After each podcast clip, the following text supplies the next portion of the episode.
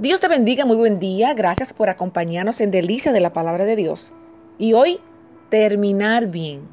Hebreos 12.1. En una carrera lo más importante no es cómo la comience, sino cómo la termine, lo cual también es cierto para la vida cristiana.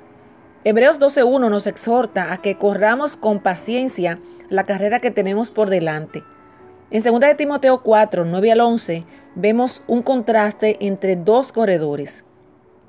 Marcos, conocido también como Juan Marcos, y Demas. Cuando Pablo y Bernabé partieron para su primer viaje misionero, Marcos fue con ellos, pero los abandonó para volverse a su casa. Hechos 13, 5 al 13.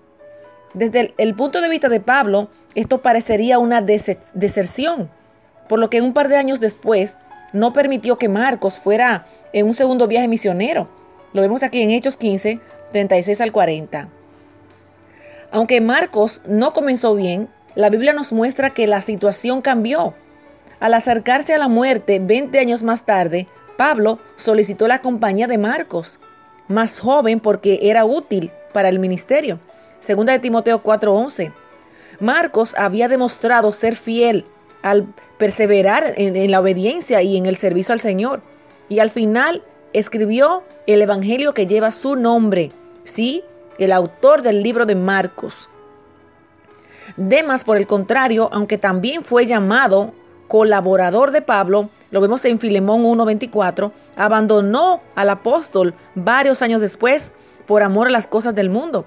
Segunda de Timoteo 4:10.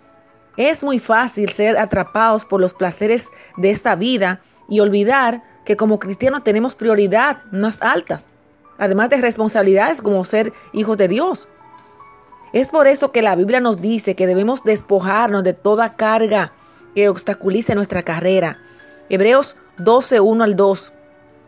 Una vez que crucemos la meta y que veamos a Cristo cara a cara, palidecerán todos los placeres del mundo en comparación con el gozo de escuchar decir, bien buen siervo fiel. Mateo 25, 21. Terminar bien. Que Dios te bendiga.